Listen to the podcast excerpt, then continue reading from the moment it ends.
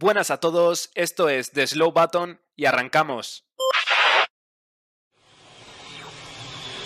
Fantastic job. Slow button on.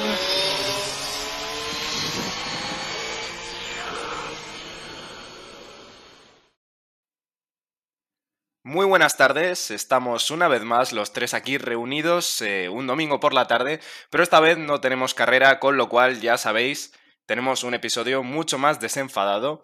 Y estaba yo pensando que es que sí que es cierto que muchas veces cuando presentamos nosotros el episodio, solo escuchamos opiniones en las que los tres estamos de acuerdo, pero realmente si este proyecto nació, nació porque nos pegábamos unas charlas terribles hablando y debatiendo. Y eso es lo que vamos a hacer hoy. Muy buenas tardes, David. Nada, buenas tardes y pues nada, vamos a partirnos la cara un poco. Efectivamente, es que ese es el objetivo. Y muy buenas tardes, John.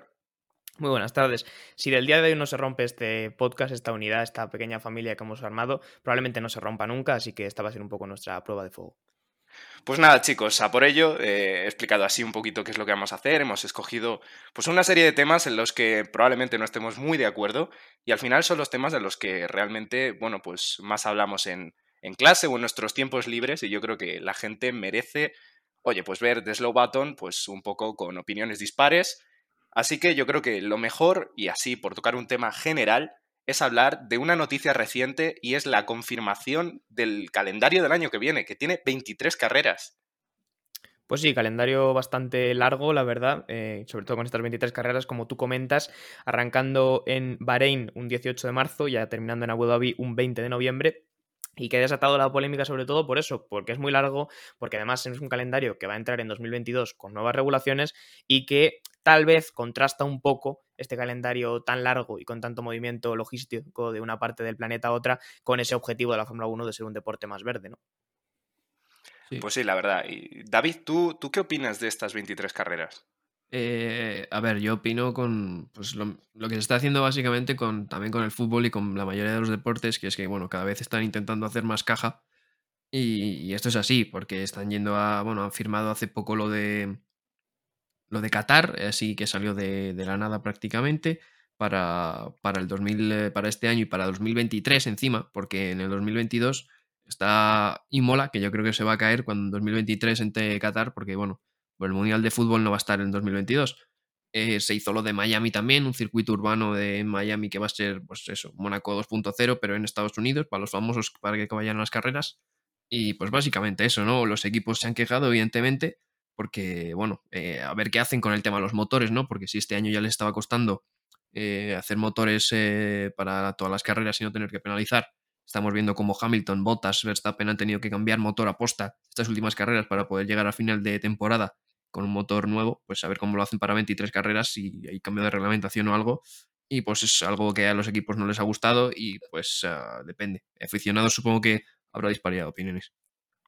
Pues sí, la verdad, eh, sí que es cierto que la Fórmula 1 está tratando de, bueno, de ganar dinero a toda costa eh, es beneficioso un poco para la imagen de, la Fórmula 1.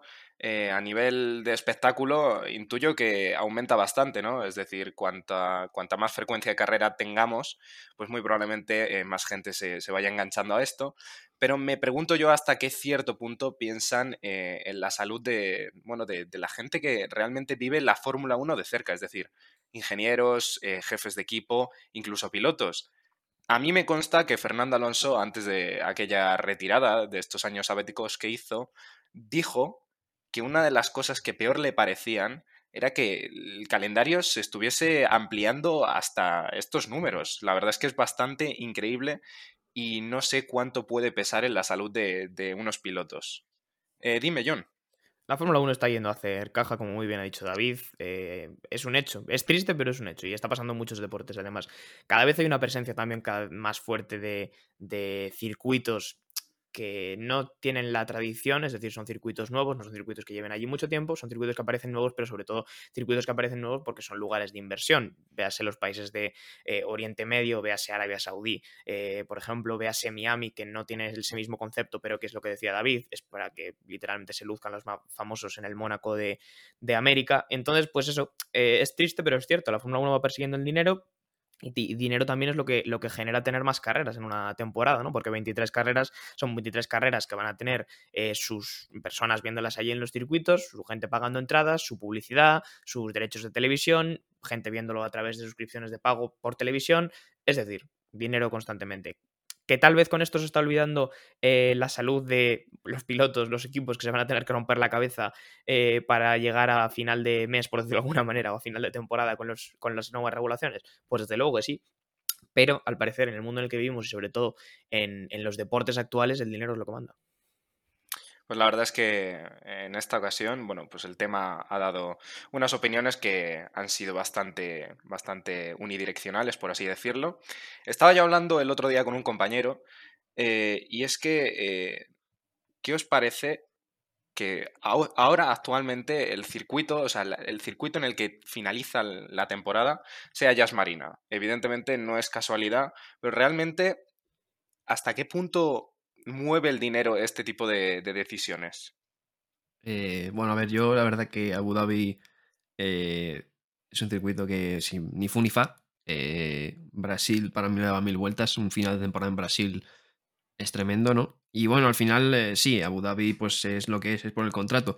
Además hay una cosa bastante llamativa, ¿no? Que es que Bahrein y Arabia Saudí van a ser la fecha 1 y 2 y luego Abu Dhabi va a ser la última, ¿no? O sea, es decir, que van a ser como eh, muy separadas y tiene pinta de que cuando entre Qatar también va a estar por el principio de la temporada, igual que en MotoGP. Así que Abu Dhabi tiene ahí un contrato, no sé, vitalicio o algo para ser eh, final de, temporada.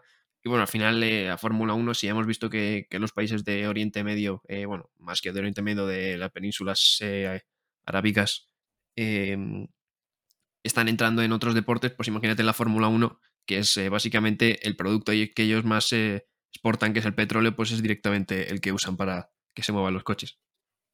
Es que me viene muy al pelo esto que está diciendo David, porque hoy justamente hemos conocido una noticia, y ese tema no estaba planteado en la escaleta, pero ya lo traigo, de que Mercedes eh, va a acabar su contrato con Petronas y eh, va a cambiar a tener un contrato eh, con Aramco, que es una empresa que probablemente habréis visto, mucho el nombre en los circuitos de Fórmula 1. Eh, de hecho, es un partner principal de patrocinador de la Fórmula 1 en general. Y si no me equivoco, creo que ahora mismo da nombre a tres carreras, por lo menos. y es precisamente una empresa petrolífera saudita. Así que ¿Hasta qué punto ha tenido que ver esto en que ahora tengamos un nuevo circuito en Jeddah y que vaya a ser la segunda cita del calendario? Pues probablemente en bastante. Y precisamente en esta línea os quería preguntar, ¿cómo veis el hecho de que una empresa eh, multimillonaria, petrolífera, saudita, por mucho que te la pongo con colorines azules y verdes, eh, sea patrocinador al mismo tiempo de la Fórmula 1 y de un equipo que está dentro de la Fórmula 1? Pues mira, la verdad es que ha sido muy, muy buena pregunta. Eh desde luego, evidentemente, em, van a salir hipótesis por parte de, espectadores, eso está claro. Pero realmente yo creo que a esos términos eh, hay, transparencia en la Fórmula 1 y tampoco creo que sea un factor determinante, tampoco creo que vaya a surgir ningún tipo de polémica basada en hechos reales y probablemente todo lo que salga sea, bueno, pues ficticio, gente que quiere alimentar pues lo que aparentemente, y te doy la razón, pues parece un acuerdo un poco, bueno, que como mínimo llama la atención. Pero realmente no creo que, haya ningún acuerdo extraño. Vamos, yo no sé qué, es lo que opinaréis vosotros. Bueno, eh, quiero decir, al final polémica va a haber porque siempre la hay, ¿no? En cuanto pase algo con, Hamilton o con Russell el año que viene, eh, pues van a ir ahí algunas sospechas, supongo, ¿no? Pero bueno, es que al final si nos ponemos a conspirar, eh, aquí sacamos, bueno, hay, hay, tela para cortar aquí que no, paramos. Yo no, pues lo decía tanto, no lo decía tanto por el sentido eh, polémico de, de que. Quiero decir, lo decía esencialmente por el sentido de que no me parece bien no, porque sea Mercedes, ¿eh? me da igual que fuera cualquier otro equipo. Lo que no me parece eh, del todo correcto que pueda haber un mismo patrocinador, que evidentemente es una empresa multimillonaria que tiene músculo financiero para eso y más, ¿no? Pero que, eh, sea, el mismo patrocinador de la Fórmula 1 en general y de un equipo que está dentro, porque, no sé, quiero decir, me suena como que o una cosa o la otra. Y de hecho, ya que estamos hablando del tema, os aporto un dato y es que resulta que las conversaciones que entre Mercedes y Aramco ya se llevan eh, valorando unos años. Lo único que ha sido ahora cuando Petronas eh, ha caído un poquito en crisis por el tema del, del, COVID, cuando ya definitivamente han decidido rescindir ese contrato, pero durante un tiempo, cuando Petronas no había perdido ese músculo financiero, se valoraba la posibilidad de que se intercambiaran. Es decir, Aramco pasaba a ser patrocinador de Mercedes y Petronas sustituía a Aramco siendo patrocinador de la Fórmula 1 en general, que por otra parte me parece más justo, porque si no es que esto al final se convierte en un monopolio en el que, pues ya lo estáis viendo en el fútbol, al final, ¿no? Una empresa eh, multimillonaria eh, petrolífera, al final pues, compra la Fórmula 1, si nos ponemos muy, muy extremos, ¿no? Sí, la verdad que es un tema, bueno, cuanto menos eh, curioso. No sé, la verdad es que es algo que vamos a tener que ir viendo. Veremos cómo se va desarrollando este, esta situación. Eh, es, es, algo realmente que me ha dado bastante que pensar, así que enhorabuena por la, por la pregunta, John. Eh, ahora sí, si os parece, hemos tocado temas un poco más generales, pero yo creo que donde podemos discrepar eh, entre opiniones, entre nuestras propias opiniones, eh, es más hablando sobre pilotos. Y os quería yo sacar un tema, y es precisamente la llegada de Carlos Sainz, que a mí me da la sensación de que ha hecho que se vea que Leclerc no es tan bueno. David, dime tú primero, porque yo sé que eres un fan de, Ferrari y de Leclerc discrepo completamente. Creo que Carlos Sainz ha hecho ver realmente lo bueno que es. No creo tanto que Leclerc, eh, que haya mostrado Leclerc que no es tan bueno. O sea, creo que Carlos Sainz ha sido un piloto que siempre ha estado eh, pues, en, una segunda plana, digamos. Y creo que ahora es cuando de verdad está mostrando el, el, el potencial que tiene Carlos Sainz realmente. Y Leclerc eh, creo que ha tenido también un par de cositas, ¿no? Eh, lo de Mónaco, que bueno, fue fallo suyo en clasificación, pero al final, eh, si ese palier lo, lo miran, eh, posiblemente hubiera ganado la carrera. tiene también lo de, Stroll en Hungría, tiene cositas que, bueno, han hecho también mermarle en la clasificación. Y bueno, que al final Leclerc solo le hemos podido ver un año con un coche más o menos decente, que fue en 2019, en el que le pegó un repaso a Vettel tremendo. Entonces, creo que es más mérito de Carlos Sainz que está mostrando lo bueno que es que realmente eh, Leclerc que, tenga debilidades, que creo que, bueno, ha tenido debilidades y las va a tener, ¿no? Eh, pero creo que también es muy joven y en, no sé, en dos, tres años, eh, mira Verstappen, que también es un tema que tenemos por ahí. Verstappen al principio era un poco cabra loca y bueno, lo sigue siendo, pero para mí. Pero al final, este año estamos viendo que ha pulido las cosas y está peleando por un mundial. Eh, veremos Leclerc con un coche competitivo si podía estar ahí o no. John, eh, ¿Quieres comentarnos algo sobre este tema? A ver, yo creo que estoy más de acuerdo con David que contigo, creo, Javi. Eh, y es que es verdad que Carlos. Son dos pilotos muy diferentes, Carlos y, y Leclerc. Eh, creo que Leclerc demuestra más ese piloto joven que tiene muchísimo talento eh, de base, digamos, como de fábrica, si es que eso tiene sentido, mientras que Carlos es un tío que igual no tiene ese talento o ese brillo especial, pero es un tío que trabaja muchísimo y desde el primer día que llegó a Maranello lo demostró, ¿no? Estuvo día uno en la fábrica intentando mimetizarse muchísimo con cómo trabajan en Ferrari, intentando mimetizarse con el coche, intentando aprender lo máximo posible para ponerse al nivel de un piloto que al final llevaba un par de años en el equipo. Y creo que eso Carlos lo ha hecho muy bien y lo ha hecho a base de trabajo. Entonces demuestra que eh, sin tener tantísimo talento igual de base, que es la sensación que me da a mí, como, como Leclerc, como, como Verstappen, que yo creo que son pilotos que lo tienen en sí mismos, eh, a base de trabajo duro también se puede, se puede colar ahí. Entonces, ¿es tan bueno Leclerc como lo pintan? Yo creo que Leclerc realmente es un piloto con mucho talento. No sé si se puede poner a la escala de Verstappen, por ejemplo, pero creo que es un piloto con mucho talento y que, como dice David, si lo vemos el año que viene con un coche con muy buen rendimiento, tal vez lo podemos ver haciendo grandes cosas. Pero yo creo que estoy de acuerdo con David, sobre todo en lo que ha dicho, de que es más que Carlos ha demostrado que él es muy buen piloto, más allá de que haya dejado en peor lugar a Leclerc.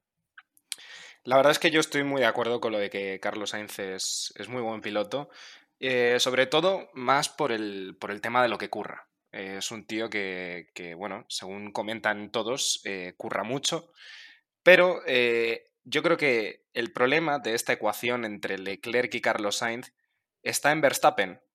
Me explico. A mí me da la sensación de que las veces que Leclerc ha tenido la oportunidad de medirse contra Verstappen, mi sensación es que se ha visto sobrepasado totalmente, o sea, por mucha diferencia. Me da la sensación de que Leclerc no está cerca de, Verstappen y eso es lo que hace que yo vea que Leclerc no es tan bueno si junto ese argumento con el de que Carlos Sainz ha llegado en su primer año, sigue diciendo que no está acostumbrado 100% al Ferrari y, está ahí. Eh, como bien decía David, sí que es cierto que ha tenido, bueno, pues mira, el palier. O sea, yo sigo poniendo a Leclerc por delante de Carlos Sainz. Eh, estaría por delante en el constructor de, pilotos eh, si no llega a ser por los accidentes, pero no sé, es ojalá tengamos el año que viene la oportunidad de ver un Ferrari realmente que esté a la altura de, bueno, pues de los coches de arriba y se mira contra pilotos que realmente, oye, pues han demostrado durante estos últimos años que, son los mejores. Así que, bueno, de momento dejamos este tema ahí y sí que es cierto que hay algo que ha comentado David eh, y es que Leclerc en 2019 se midió contra un Sebastian Vettel y es precisamente de él de quien quiero hablar. Sebastian Vettel ¿Es tan bueno como la gente dice? Lo hablábamos el otro día, yo creo. Y yo creo que eh, vamos a estar de acuerdo por lo menos en una cosa, y es que yo creo que es un punto medio entre los betelistas, máximos que lo meten en un top 5, porque esto yo creo que es otra cosa que nos daría para hacer un episodio entero, y es un top 5 de pilotos de la Fórmula 1 de toda la historia. Es tan difícil de hacer, a mí me parece tan complicado hacer un top 5 de pilotos de la historia, pero bueno, lo digo, digo, hay un extremo que lo coloca en ese top 5 tranquilamente, y otro extremo que dice que, son, que es un piloto del montón. A ver, ni una cosa ni la otra, quiero decir, ha ganado sus títulos mundiales y hay que estar ahí. Evidentemente, era una época de dominio de Red Bull, es un hecho, pero yo siempre defenderé que aunque la Fórmula 1 ha ido avanzando hacia un lugar en el que el coche importa mucho, sobre todo con los años, el, piloto sigue teniendo que estar ahí, sigue teniendo que tener una cierta regularidad y sigue teniendo que tener eh, los arrestos de estar sentado en ese coche y de llevarlo hasta la meta, ¿no? Entonces, yo no creo que Vettel sea un piloto del montón, tampoco sé si lo metería en el top 5, la verdad, porque sí que es verdad que en esos años dejó momentos de muchísima calidad, pero hay muchos pilotos que han dejado muchos momentos de, calidad, ¿no? Entonces, para mí, por ejemplo, creo que, Vettel entra en un top 10 probablemente de la historia, pero en un top 5 se me queda un pelín, un pelín corto. Es que un top 5, o sea, yo, es que un top 5, a ver, es que ya metes Fangio, Lauda, Pro, Senna, Schumacher y es un top 5. Eh, y de ahí yo, vamos, eh, ninguno pongo a, a Vettel por encima de ellos. Lo que pasa que, claro, esto es muy complicado, ¿no? Es como quién era mejor, eh, Di Stefano o yo qué sé, o, o, Ronaldo Nazario, ¿sabes? Pues es que cada uno tiene una época, ¿no? Em, eh, mete a Fangio en el Mercedes, a lo mejor eh, hubiera ganado todo lo que hubiera ganado Hamilton y más, o, ¿sabes? es muy complicado, porque los coches al final cambian, eh, los pilotos evidentemente antes se estaban fumando un cigarro antes de empezar la carrera, quiero decir, o sea, bebían eh, también en las comidas alcohol, o sea, era un mundo totalmente diferente, ¿no? Iban ahí, pues eh, era un mundo totalmente diferente, ¿no? Igual que en el fútbol. Entonces eh, es difícil compararlos, ¿no? A todos, tanto a Fangio desde el principio como ahora a Hamilton.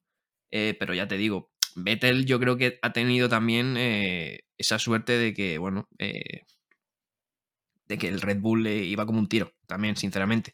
O sea, ese Red Bull, en la época que, estuvo desde 2010 hasta 2013, eh, ganó pues, eh, prácticamente todas las carreras. O sea, ganó muchísimo ese Red Bull. Y, claro, es verdad, dicen, bueno, es que Weber no hizo nada, claro, pero es que a lo mejor si Weber lo puedes considerar un piloto más normalito, ¿no? Eh, pero claro, meterle en un top 5 para mí no es top 5, ¿sabes? Pero es, evidentemente tampoco lo metiera como un piloto del montón, ¿sabes? Pero no sé, yo sé que hay mucha gente que, dice esto de, de Vettel, ¿no? Eh, a mí, por ejemplo, si tengo que elegir Alonso Hamilton Vettel, para mí de esos tres el peor es Vettel, sinceramente, yo me mojo. De esos tres, para mí el peor es Vettel y Alonso y Hamilton para mí están un pasito por encima. Yo la verdad es que estoy bastante de acuerdo con lo que ha dicho David. Eh, si bien es cierto que es muy difícil meter a, cinco pilotos eh, en el top 5, Vettel no lo está. Eh, tampoco es del montón. Eh, está claro que hay que tener un talento y, un nivel de entendimiento sobre, sobre, la conducción que estás haciendo para llegar a hacer lo que hizo Sebastián Vettel eh, a tan temprana edad.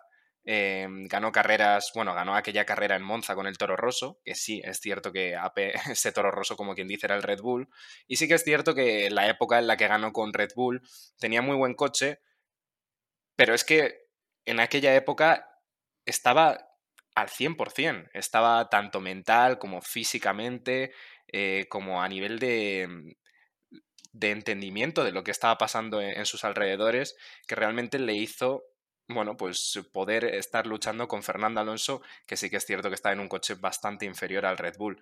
Luego a todo eso hay que sumarle que hubo aquel cambio de neumáticos a mitad de temporada que favoreció a, a Sebastián Vettel. Pero bueno, a mí me parece, lo dicho, que ha tenido talento, pero no me parece que ahora lo tenga. Me parece que mm, poco a poco ha ido perdiendo como capacidad para demostrar realmente lo que, o, por lo menos para corroborar que lo que hizo en el pasado era porque de verdad era un pilotazo. Ahora vemos que comete errores. en, en, Ferrari fue una etapa muy rara. Empezó a trompear. Y eso la verdad es que mancha mucho la reputación. Así que, bueno, sí, eh, no está en el top 5, pero tampoco me parece un pilotazo. Y luego encima, ya, vinculándolo con lo que decía David, si me pones a Leclerc comparado con el Vettel de 2019, pues Vettel se queda bastante, bueno, digamos, no entraría ni, ni en el top 20 en, aquella época. Eh, antes hemos hablado de, Max Verstappen, quiero continuar. Eh, John y yo discrepamos un poco sobre su nivel de, de agresividad, así que John, te cedo la palabra a ti. A ver, tú y yo tuvimos un debate voy a decir acalorado, eh, por el grupo de WhatsApp en los muy inicios de The Slow Button, estamos hablando de febrero de este año, ni siquiera habíamos empezado el podcast como tal, sobre la agresividad de Verstappen. Era un tema que en realidad luego extrapoló a Verstappen y, se fue a, qué nivel de agresividad se puede permitir eh, pilotando eh, en la Fórmula 1, ¿no? yo es verdad que la opinión que tengo desde entonces creo que ha cambiado un poco, sobre todo en relación a Verstappen, porque creo que es un piloto que, si bien otros años yo le he podido achacar eh, bueno, que tenía una agresividad igual un poco desmedida en momentos. Creo que este año, como ha dicho antes David, lo ha pulido muy bien. Es un aspecto que ha mejorado y que le está trayendo muy buenos resultados, en mi opinión. Y creo que tiene también en parte que ver con su proceso de maduración, porque hay que recordar que aunque Max Verstappen sea un piloto con muchísimo talento, llegó a la Fórmula 1 muy joven, extremadamente joven, y que al final, pues, eh, la cabeza tiene que, que, terminar de sentar, casi como quien dice, ¿no? Entonces, yo en ese aspecto sí que he cambiado un poco de idea. Y sobre el debate de la agresividad, pues bueno, yo creo que tú sí que abogabas un poquito más por que tiene que haber eh, agresividad o tiene que haber mm, hasta incluso choques si son necesarios a la hora de adelantar a otro piloto en Fórmula 1 y yo te dije que bueno, que eso dependiendo de la situación, pues a mí me parecía que no era así. Está claro que ambos hemos cambiado a, medida que ha avanzado la temporada un poco de opinión. Eh, Verstappen está 100% demostrado que ha sentado la cabeza y que, y que este año según los datos, que es el que más vueltas ha liderado, bueno, pues debería, debería ganar el campeonato del mundo, o por lo menos se lo merece más que, que Lewis Hamilton. Insisto, sigo pensando que, tiene un coche inferior al de, al de Hamilton, y ahí ha estado el tío.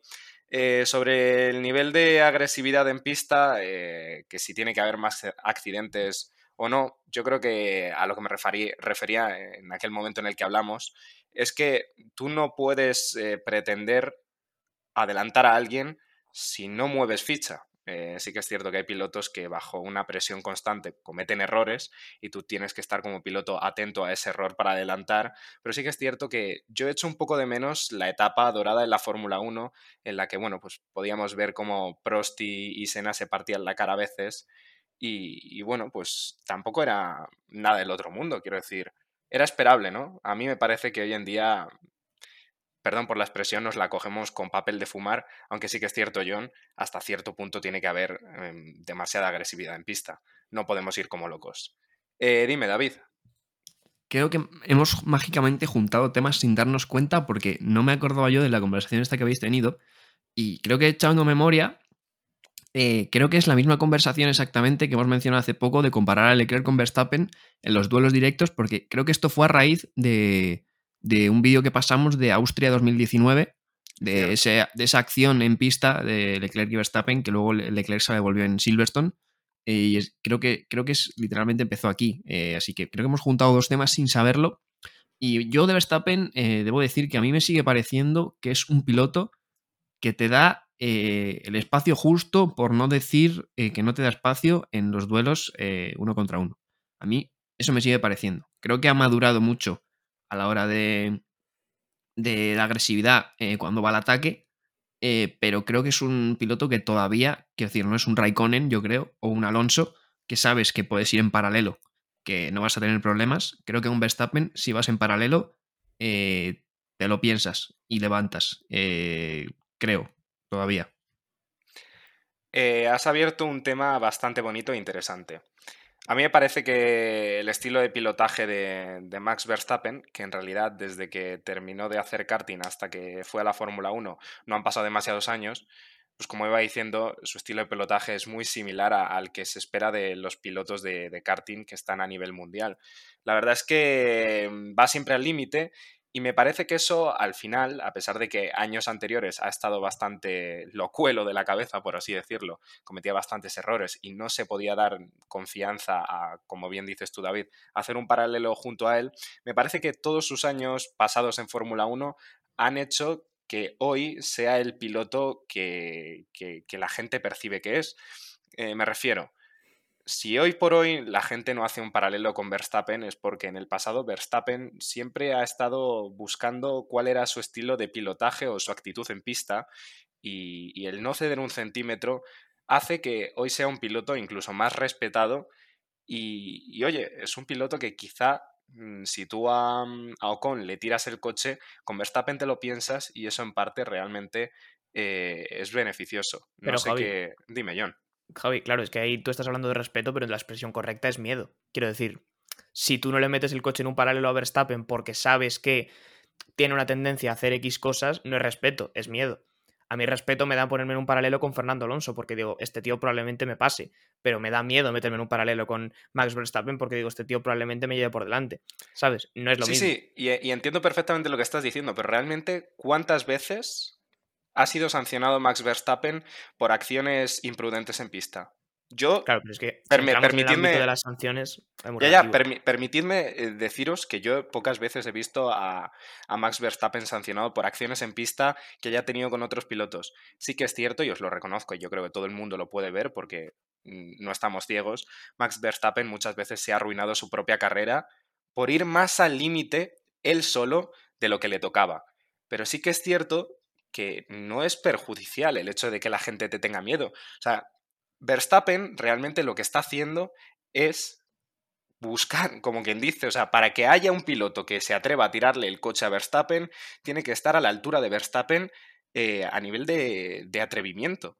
Y eso realmente no es malo. Si tú tienes miedo, bueno, pues lo siento por ti. Es un poco como lo que decía eh, Ayrton Senna, ¿no? O sea, si tú no vas a por un hueco que existe, tú ya no eres un piloto de carreras. Si tú no te atreves a tirarle el coche a Verstappen porque tienes miedo, insisto, y a los hechos me remito, o sea, no tiene sanciones por haber... Todo el mundo tiene sanciones por haber causado accidentes, pero Verstappen no es un piloto que se caracterice por estrellarse contigo cuando estás en un paralelo.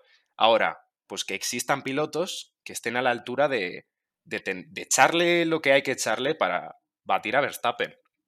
Claro, pero si no te, no te, digo necesariamente que sea malo y probablemente forma parte del estilo de conducción de, Verstappen. Y es lo que tú dices, pero es que ya no estamos en el karting, ¿sabes? Ya estamos en la Fórmula 1 y aquí los coches van un poco más deprisa. Entonces, eh, la, cuestión de, la cuestión de que te comentara que es miedo y no respeto, a ver, evidentemente la Fórmula 1 es un deporte en el que si, estás, si eres un cobarde, mejor vete a casa. Es un hecho. No, o sea, no creo que haga falta decírselo a nadie. Pero quiero decir, eh, hay una diferencia entre esas dos cosas, ¿sabes? Hay una diferencia en el que ya no es voy a echarle huevos, por decirlo mal dicho, a tirar el coche a Verstappen para adelantarle o voy a, tirarle, voy a echarle huevos a tirarle el coche a Verstappen para irme contra el muro, ¿sabes? Esa es la diferencia. Ya me parece bien, ¿eh? Quiero decir, respeto que sea su estilo de pilotaje y entiendo que cada piloto tiene que encontrar el suyo y el suyo probablemente sea es decir, hey, soy un piloto agresivo y te lo voy a pelear todo, pero es un hecho, ¿sabes? Está ahí. David. sí, creo que esto también va un poco es abrir la caja de los truenos y va de la mano con el tema de, de lo que ha comentado Javi, de hasta dónde permitimos o hasta dónde dejamos luchar, ¿no? Porque, eh, por ejemplo, me voy otra vez a la acción de 2019 con Leclerc y con Verstappen. Eh, a ver, posiblemente no sea imparcial, porque, a ver, me gusta más Leclerc que Verstappen. O sea, esto lo sabéis vosotros y, no sé si lo hablar la gente del podcast, pero ya lo digo yo. Em, pero, por ejemplo, ese choque rueda a rueda, ¿sabes? Eh, yo qué sé, ¿sabes? quiero decir, ahí a lo mejor otro piloto eh, no, alarga tanto la, trayectoria y hay un paralelo y al final de, esa recta, Dios sabe lo que pasa, no sé. Pero, por ejemplo, eh, este año en, el, en Monza, eh, Hamilton y Verstappen, igual. uno alarga la trayectoria, el otro se mete y al final hay un accidente, ¿sabes? Entonces, creo que también es un poco abrir la caja de los truenos y, y debatir también eso, hasta dónde permitimos o hasta dónde está permitido realmente esa lucha, ¿no? Entonces, creo que es un tema bastante también eh, complicado para analizar. Eh, mira, ahora evidentemente toca ir cerrando este tema, pero qué mejor forma de hacerlo que como ha, hecho David. Y ya no es hablar de, de, los pilotos, sino de cuál es la vara de medir que usa la FIA en las distintas carreras. Sí que es cierto que mm, yo puedo estar más o menos de acuerdo en ciertos incidentes. Por ejemplo, a mí me parece menos sancionable el hecho de Monza eh, este, este accidente que hubo entre Verstappen y Hamilton que el de Verstappen y Leclerc, que si mal no recuerdo, al final no hubo sanción. No sé si alguien me lo puede confirmar. No, no hubo sanción. Pues para que veas, a mí me parece más sancionable lo de Verstappen eh, con Leclerc que, que, lo de Verstappen con Hamilton. Y ya no estoy hablando de los pilotos, insisto, sino estoy hablando de la vara de medir.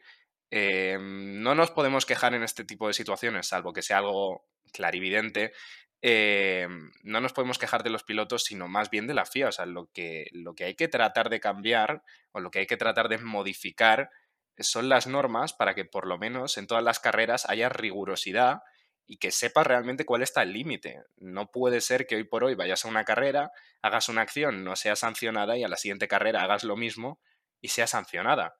Dime, John. A ver, es que esto es. Lo de las penalizaciones es absolutamente complicado. Quiero decir, hay que tener un concepto claro y es que evidentemente la FIA se equivoca, la FIA se equivoca muchísimo, pero es que no quiero decir, no son Jesucristo, ¿sabes? No tienen la verdad absoluta, eso para empezar. Y además, aunque sea una cosa fantástica y que yo estoy completamente de acuerdo, ojalá la, el reglamento fuera súper claro en cada caso concreto de lo que pasa y dónde hay que penalizar y dónde no, y como digo, la FIA se equivoca, es una utopía. Quiero decir, ahí, ¿cuántas curvas diferentes hay en el campeonato de Fórmula 1? ¿Cuántos coches diferentes? ¿Cuántas situaciones diferentes hay? ¿Cómo arreglas todo eso? ¿Sabes? Porque sí, no. Bueno, te penalizamos si has ido a o si has cometido un error que le jode la carrera a otro piloto. Claro. Pero en cada curva del campeonato eso es básicamente subjetivo y con algo subjetivo no puedes reglamentarlo. Entonces, aunque sea muy bonito, me parece que eso a día de hoy no se puede hacer. No, no, existe el hacer un reglamento tan perfecto que todas y cada una de las situaciones que se dan en un campeonato de Fórmula 1 estén eh, bajo ese reglamento y sean fáciles de analizar. Simplemente esa reflexión final. Pues la verdad es que bastante interesante este último, este último tema que hemos tenido. No sé si querréis comentar algo más. La verdad es que por ahora llevamos 31 minutos eh, de, de, podcast hablado, casi 32. Y, desde luego han visto nuestros oyentes una faceta que no solemos mostrar, eh, más con este último tema que incluso nos hemos llegado a pisar. Así que el objetivo realmente era ese, a mí me ha gustado. Eh, dime, John. Nada, solo otro último apunte que se me había quedado antes en el tintero y tenía que ver con que, por ejemplo, tú decías antes que se puede comparar con cuando, pues yo qué sé, Lauda se peleaba con Hanton o quiero decir Fórmula 1 de hace 50 años, de hace 40 años, que, que ok, que está muy bien, pero no sé, igual que no puedes comparar a Fangio con Hamilton, porque competían en épocas diferentes, no puedes comparar las batallas de hace 40 años con las de ahora. Porque hace 40 años había fardos de paja en los lados de los circuitos y ahora tenemos Tech Pro. Entonces, es sencillamente eso. Comparar entre épocas es malo, pero básicamente para todo, para los pilotos y para las colisiones también y que al fin y al cabo tenemos que entender que la Fórmula 1 actual es la que es y que si hay que echarle la culpa a alguien, no creo que sea tanto a los pilotos, si fuerzan más o fuerzan menos, sino a que hoy en día adelantar en Fórmula 1 es muy complicado y nunca me cansaré de repetirlo. Si el año que viene con, la nueva, con el nuevo reglamento adelantar en Fórmula 1 es más sencillo y da para que haya batallas bonitas, todos estaremos contentos. Si sigue pasando como hasta ahora y adelantar es esencialmente imposible, pues tendremos que seguir debatiendo sobre hasta qué punto puedes tirar el coche donde no hay un hueco. La verdad que como conclusión ha sido algo muy interesante y vamos a escuchar a David que nos quiere comentar algo.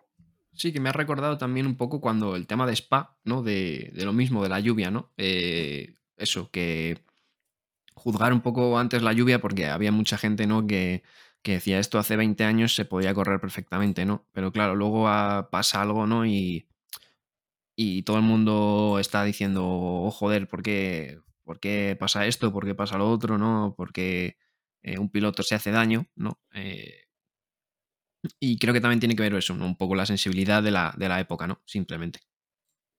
Pues sí, la verdad que totalmente de acuerdo con esto que ha dicho también David. Eh, chicos, ha sido un placer poder haber charlado por primera vez, mostrándoselo a nuestra audiencia, bueno, pues poder haber debatido como lo hemos hecho hoy, que al final realmente esto es un poco más lo que hacemos el, día a día Y, bueno, eh, espero que haya más ocasiones en las que traigamos episodios de este, de este estilo. Eh, la verdad es que cada vez, bueno, pues nos soltamos más dando nuestra opinión y yo creo que eso es bastante importante porque al final lo que hace interesante el escuchar episodios, bueno, pues es la disparidad de opiniones. Así que chicos, muchísimas gracias. Eh, muchas gracias David. muchas gracias y nos vemos en Circuito de las Américas. Efectivamente, y muchísimas gracias a ti también, John. Nada, muchas gracias, un placer chicos y nada, decirle a la gente que aunque aquí debatamos, en realidad nos llevamos todos muy bien y somos muy amigos. Eso es, eh, al final no nos hemos partido la cara, pero lo dejamos para un segundo round que seguro que hay. un saludo chicos, nos vemos. Muchas gracias por escuchar este podcast de The Slow Button. Puedes seguirnos en Spotify para no perderte ningún episodio y también en nuestras redes sociales para enterarte de todas las novedades. Hasta la próxima.